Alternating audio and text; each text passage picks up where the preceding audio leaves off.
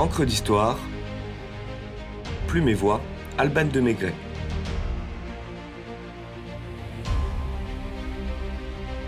Alexandra David Neel, exploratrice de l'extrême.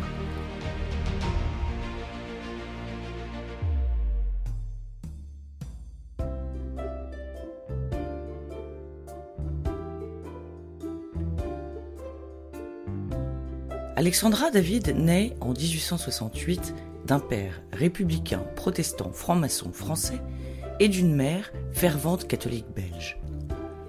Habitée par les démons de la liberté et des voyages, Alexandra pratique l'art de la fugue dès le plus jeune âge. À l'étroit entre les quatre murs de sa chambre et des parents moroses, elle rêve d'aventure et de découvertes. Certes, les livres lui permettent de s'évader un peu, mais sont loin d'être adaptés à son jeune âge. Elle découvre avec intérêt les philosophies orientales et le stoïcisme, et confessera s'être régulièrement infligé des tortures corporelles. Élisée Reclus, célèbre géographe communard anarchiste, vient régulièrement dans la famille David s'entretenir avec son ami. L'homme et ses idées marquent profondément la jeune fille qui s'intéresse de près au féminisme et agit pour l'émancipation des femmes davantage d'un point de vue économique que politique ou social. La précocité intellectuelle de la jeune Alexandra n'échappe pas à son père qui regarde sa fille unique comme un drôle d'oiseau et multiplie pour la décrire des qualificatifs semblables à étrange, curieuse, intrépide, insoumise, Lorsque, venant la chercher d'une nouvelle fugue vers les lacs italiens, Madame David somme Alexandra de venir travailler à sa boutique de tissus. Celle-ci lui répond Maman, les sciences me passionnent tout autant que les philosophies et les religions. À la sortie du couvent, je souhaite faire des études de médecine. Qu'en pensez-vous? Réponse de sa mère Vous êtes folle, ma fille. Vous ne pensez pas ce que vous dites. Être médecin, Déjà les hommes n'y comprennent rien. Alors une femme.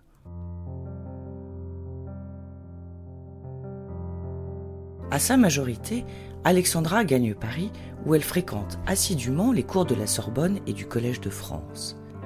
Ces heures perdues passées à hanter le musée Guimet font naître en elle sa vocation d'orientaliste. Elle met alors les voiles pour l'Angleterre afin de perfectionner son anglais langue indispensable à l'étude des textes. À 21 ans, armée de connaissances certaines, elle se convertit au bouddhisme et étudie le sanskrit et le tibétain.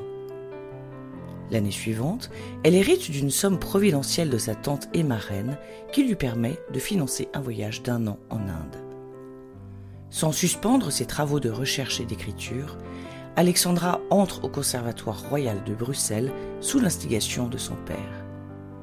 Elle entame alors une carrière de cantatrice qui l'amène à Hanoï, Athènes, puis Tunis, où elle rencontre le très séduisant et indépendant Philippe Néel, ingénieur en chef des chemins de fer tunisiens, qu'elle épouse en 1904. Les relations du couple, bien que souvent tumultueuses, sont malgré tout fondées sur le respect.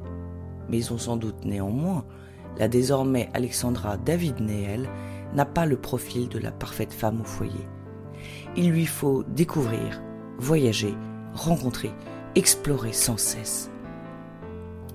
En 1911, elle annonce donc à son mari une absence de huit mois pour un voyage d'études en Inde financé par trois ministères.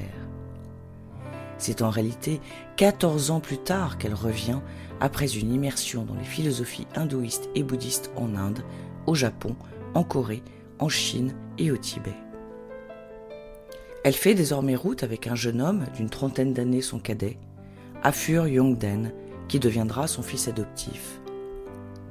Initiée aux enseignements les plus secrets du bouddhisme grâce à la rencontre de sommités tels que le 13e Dalai Lama en exil ou le chef spirituel du Sikkim, fils du Maharaja, Alexandra deviendra une personnalité non seulement reconnue et admirée, mais également force de conseil pour les réformes à engendrer.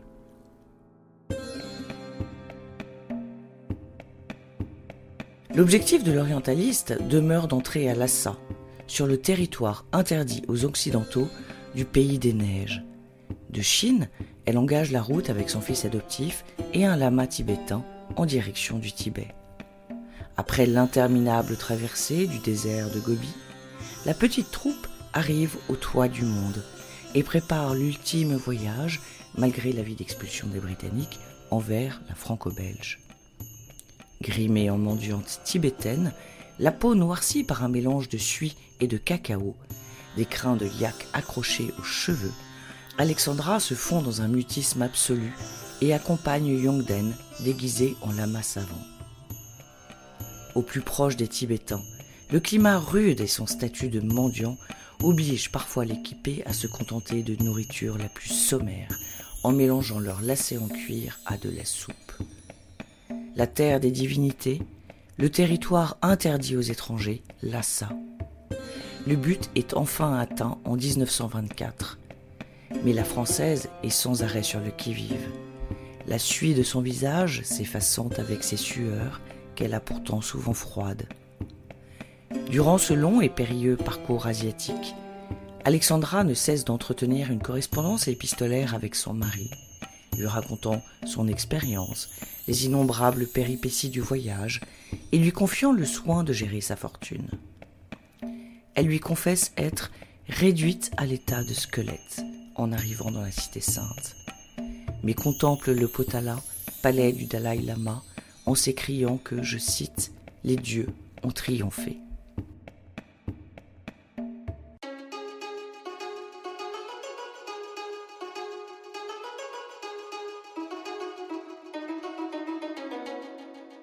Après deux mois à Lhasa, Alexandra est démasquée pour trop grande hygiène.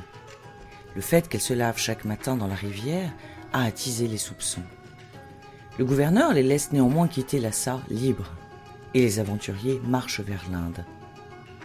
De retour en France en mai 1924, l'infatigable voyageuse est acclamée au Havre comme une héroïne et sa photo fait la une des journaux. Elle s'installe avec son protégé en Provence où elle écrit ses aventures et donne des conférences dans toute l'Europe. En 1937, âgée de 69 ans, Alexandra David Nehel décide de repartir en Chine pour étudier l'ancien taoïsme. Avec son fils adoptif comme compagnon de voyage, elle assiste aux horreurs de la guerre sino-japonaise et erre dans le pays dans la plus grande misère. Le Tibet puis l'Inde les accueillent ensuite avant que le couple acharné ne rentre en Europe après neuf années d'un nouveau périple ponctué de joie et de tribulations.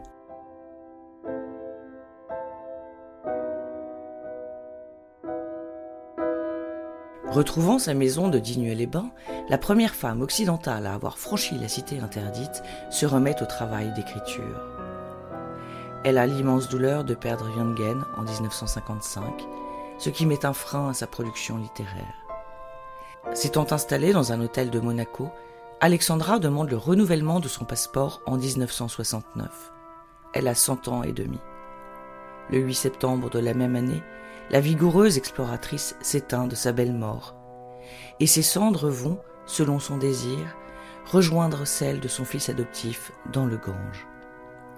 Quelle vie que celle de cette femme qu'aucun mot ne saurait décrire.